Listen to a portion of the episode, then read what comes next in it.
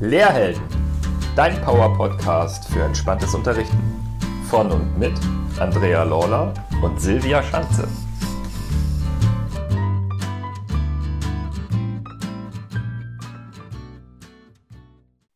Hallo zu einer neuen Folge auf dem Lehrhelden Podcast. Wir haben heute wieder fünf Fragen an. Und zwar stellen wir fünf Fragen an Christoph Schmidt. Er hat einige Bücher veröffentlicht und betreibt auch einen ganz spannenden Blog und Podcast. Alles rund ums Thema Bildung. Lieber Herr Schmidt, stellen Sie sich doch mal unseren Zuhörern und Zuhörerinnen vor. Was machen Sie denn eigentlich genau? Wer sind Sie? Ja, ähm, guten Tag allerseits. Ich bin seit etwas mehr als einer Woche der neue Chef in der Stiftung Akademie Waldschlösschen. Das ist das einzige queere Bildungshaus äh, Deutschlands. Ähm, das habe ich jetzt quasi ganz neu übernommen, diese Position. Und ähm, das ist für mich eine völlig neue Lebenssituation. Äh, war eine Entscheidung, dass ich mich äh, jetzt endgültig auch wieder binde, beruflich und die Phase der alleinigen ähm, Selbstständigkeit, Freiberuflichkeit beende, weil ich festgestellt habe, dass das äh, zumal auch im Zusammenhang mit Corona dann doch ans Eingemachte geht. Aber das ist äh, so der Vermeidungsgrund. Der Annäherungsgrund ist der, dass ich mit dem Waldschlösschen hier in Göttingen einen Ort und einen Raum gefunden habe, ein junges Team, ähm, das sich für die Themen der Inklusion, der Gleichwürdigkeit, der Integration auch von benachteiligten und unsichtbaren Gruppen in unserer Gesellschaft einsetzt seit über 40 Jahren. Und das ist ja eigentlich mein Hauptanliegen beim Thema Bildung. Also ich bin ja eigentlich ein Bildungsaktivist aus genau diesen Gründen und weil ich halt im Schulsystem so die, ersten, die erste Phase meines Berufslebens nicht wirklich landen oder Fuß fassen konnte mit meinen eher radikalen Ansätzen, bin ich einfach heute hier über ganz viele Umwege. Das haben Sie schön gesagt. Als Bildungsaktivist sind Sie ja sehr engagiert, was das Thema Schule und Bildung angeht. Sie sagen, es ist Zeit für eine andere Schule und zwar jetzt. Wie ist das gekommen? Können Sie uns das noch mal ein bisschen näher erklären und vor allen Dingen interessiert mich, was hat denn Ihre Leidenschaft entfacht?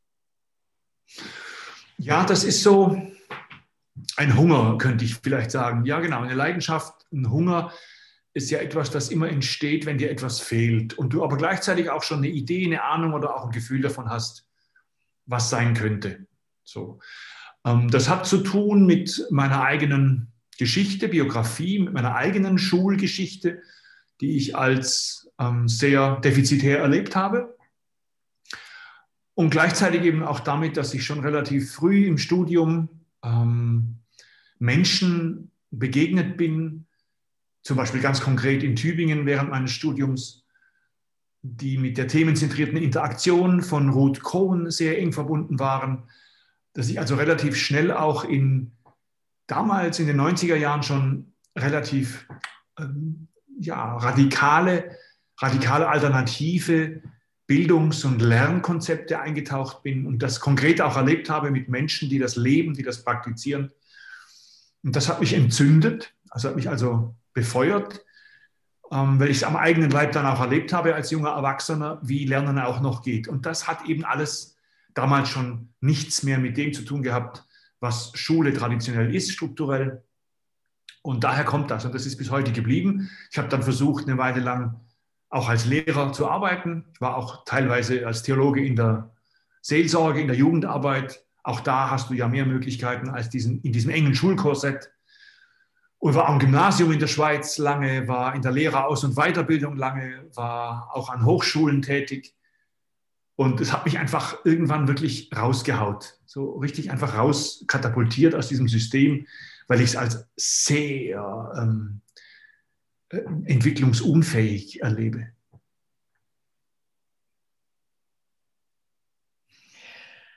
Auch ich grüße Sie ganz recht herzlich, lieber Herr Schmidt. Schön, dass Sie sich heute Zeit für uns nehmen. Das ist ein starres System, ne, wie Sie gerade schon sagten. Ähm, und jetzt gerade wird es aufgebrochen. Wir haben just vorhin in einem Interview so über einen Tsunami gesprochen, der über dieses starre System gerade herfällt. Die Bundesbildungsministerin Anja Karliczek, die hat kürzlich gesagt, es muss damit gerechnet werden, dass sich in der Pandemie die Lernzeit der Schülerinnen verringert hat. Es muss eine Aufholstrategie entwickelt werden. Daraufhin haben Sie geschrieben, Lernen kann man nicht in Zeiteinheiten messen, auch nicht an sogenannten Ergebnissen. Lernen hat nicht mit Quantitäten zu tun, sondern mit Qualitäten. Worin liegt da für Sie dieser wichtige Unterschied? Ja, Sie haben ihn schon genannt. Ähm, der liegt in, in der Qualität der Prozesse, der Unterschied liegt für mich vor allem darin, dass das Lernen das, das Individuelle schlechthin ist. Also kein Mensch lernt wie der andere. Jede Frau, jeder Mann, jeder Mensch lernt anders. Das ist etwas vom Persönlichsten, was es überhaupt gibt. Es ist an die Person gebunden ähm, und von daher gar nicht wirklich, wirklich greifbar. Wenn Sie mit zwei Menschen in einem Raum sitzen, dann haben Sie zwei völlig andere Lern Biografien, Identitäten. Und jetzt machen Sie das mal 25 oder 35 Kinder in einem Raum, die Sie äh, in ein System, in eine Struktur pressen.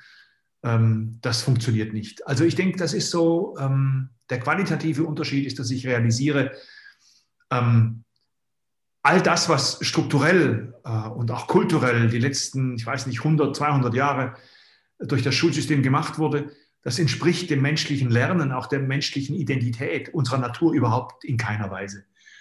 Und das ist so für mich so der, der, der entscheidende Unterschied. Sie können schon sagen, Sie möchten Lernergebnisse messen und Sie möchten Menschen vergleichbar machen. Das können Sie schon machen, weil der Mensch kann ja alles lernen, also lernt er das auch oder Sie.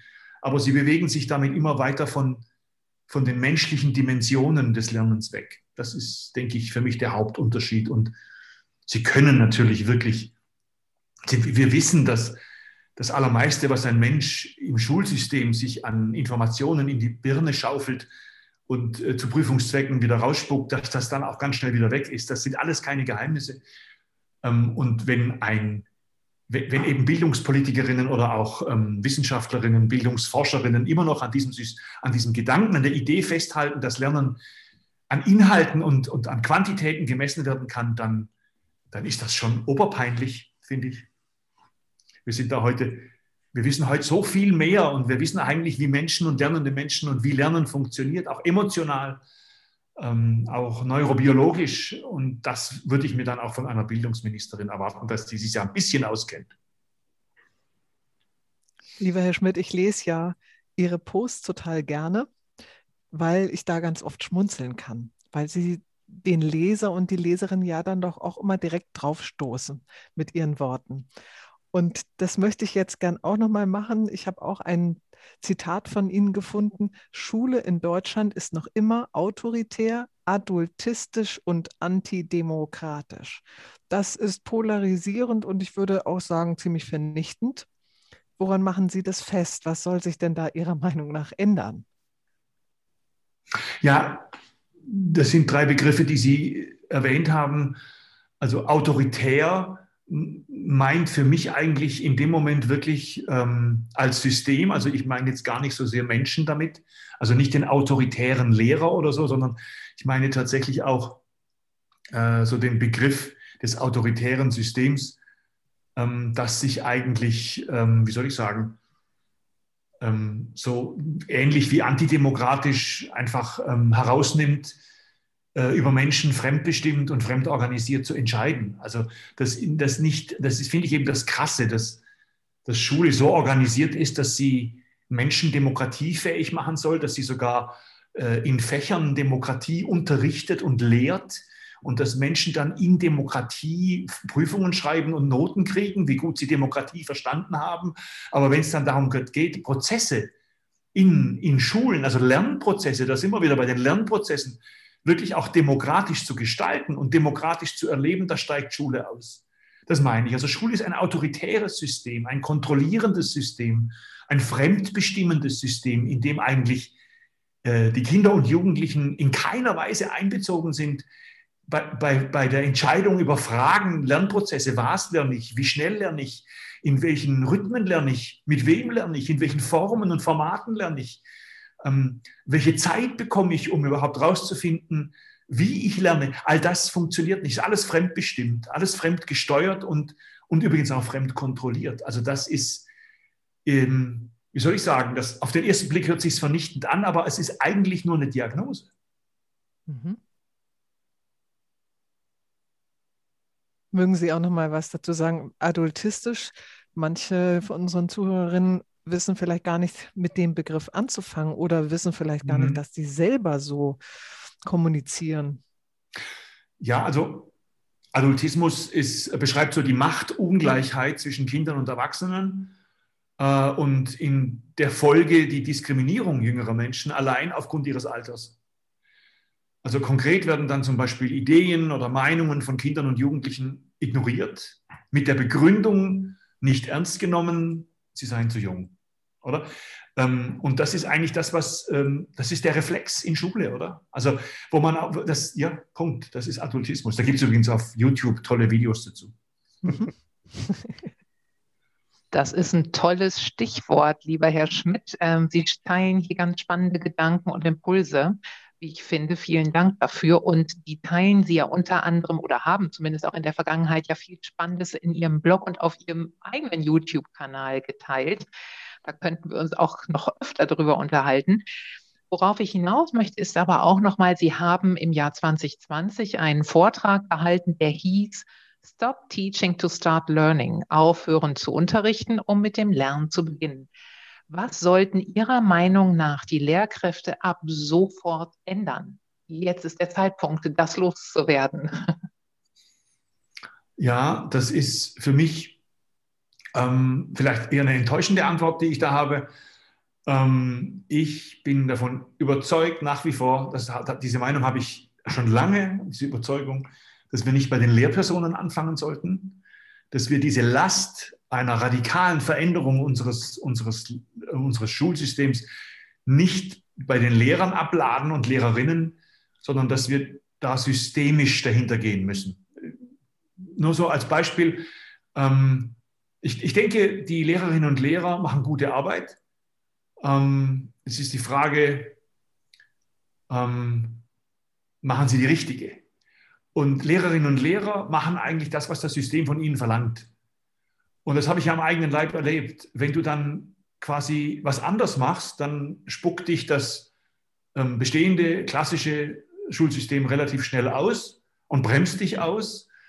Ähm, und dann gelingt es dir vielleicht in alternative äh, Schulen und Innova äh, Initiativen zu kommen, wie zum Beispiel jetzt LearnLife in Barcelona oder auch demokratische Schulen, die es in Deutschland gibt, soziokratische Schulen. Und dort, also das wäre vielleicht eine konkrete Antwort auf Ihre Frage. Lehrerinnen und Lehrern kann ich nur empfehlen, wenn sie das nicht mehr aushalten, dass sie dann sagen, okay, ich mache mich auf eine Expedition, ähm, ich gehe raus aus dem System ähm, und, und, möchte, und versuche meine, meine Ideale und Vorstellungen von gutem Lernen und guter Zusammenarbeit mit, mit jungen Menschen woanders zu verwirklichen. Denn innerhalb des Systems, das ist meine ganz klare Überzeugung, ähm, ist das nicht mehr möglich. Das, Schulsystem, wie wir es heute haben, ist nicht reformierbar. Das ist äh, der Glaube, wie soll ich sagen, das, wenn ich eine Metapher verwenden sollte, würde ich sagen, ähm, das ist äh, Menschen, die sich auf der Titanic versammeln, um auf der untergehenden Titanic versammeln, um miteinander darüber zu diskutieren, was man jetzt auf der Titanic anders macht. Was da, wie man die Titanic renovieren und, und modernisieren könnte und anders einrichten und neu anstreichen und so weiter äh, und merkt gar nicht, dass man das eigentlich für ein untergehendes Schiff diskutiert. Das ist, denke ich, an dem Punkt sind wir in unserer Kultur angekommen. Und da finde ich es nicht fair, von Lehrerinnen äh, was anderes zu erwarten, denn, denn die machen einfach ihren Job, der von ihnen erwartet wird. Mir gefällt Ihre Antwort, denn das nimmt ja auch ein bisschen Last von Lehrer und Lehrerinnen in der eigenen Erwartungshaltung und wo Sie das jetzt angesprochen haben, die fast untergegangene Titanic, wenn wir unser Schulsystem mal dabei belassen. Wie sieht denn für Sie vor der weißen Wand der Lernort der Zukunft aus?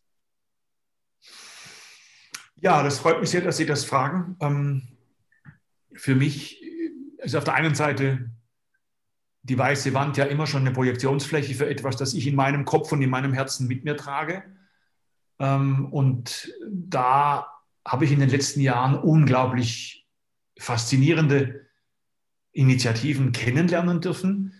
Ähm, und die haben alle eigentlich gemeinsam, ich habe vorhin schon Learn Life in Barcelona erwähnt, aber das gibt es eben auch in der Schweiz und in Deutschland und in, in unterschiedlichen Ländern gibt es das schon. Initiativen, die eigentlich ähm, Lernprozesse als so, so designen oder so organisieren, dass Kinder und Jugendliche selbstbestimmt, selbst organisiert, nach eigenem Rhythmus, nach eigenen Neigungen, in eigenem Tempo gemeinsam die Welt entdecken. Aber auch das, wenn Sie jetzt vielleicht denken, ach Gott, Herr Schmidt oder Christoph, das ist ja auch nichts Neues oder es ist nichts Neues. Ähm, es ist einfach ein Paradigmenwechsel. Also ich kann jedem nur empfehlen und jedem nur äh, auch ermuntern, jede und jeden, sich mal auch im Internet, über YouTube oder wo auch immer, wirklich zu erkundigen und, und, und sich mal die Filmchen anschauen, die es dazu gibt. Auch Interviews mit Menschen ins Gespräch zu kommen, die Kinder, Jugendliche, Erwachsene, Eltern, Lehrerinnen, Learning Coaches, was auch immer, die in solchen, in solchen Learning Communities leben und lernen und arbeiten. Und dann spüren sie den Unterschied. Das ist ganz schwer in, Worte zu in Worten zu beschreiben weil halt immer, oder? Sie reden von einer weißen Wand, weil halt immer, wenn Sie von, von alternativer Schule sprechen, ähm, dann läuft in, in den Köpfen der Menschen halt der alte Schulfilm ab. Außer sie machen tatsächlich am eigenen Leib alternative Erfahrungen und Begegnungen und erleben, wie es anders geht. Und ich denke, das ist, das ist vielleicht so die, die konkreteste Antwortmöglichkeit, die ich gerade habe. Ähm, machen Sie sich auf den Weg, begegnen Sie solchen, solchen Initiativen und Menschen und dann entstehen in Ihren eigenen Köpfen Bilder von, von, von alternativen Lernen. Das ist so mein Vorschlag, meine Idee.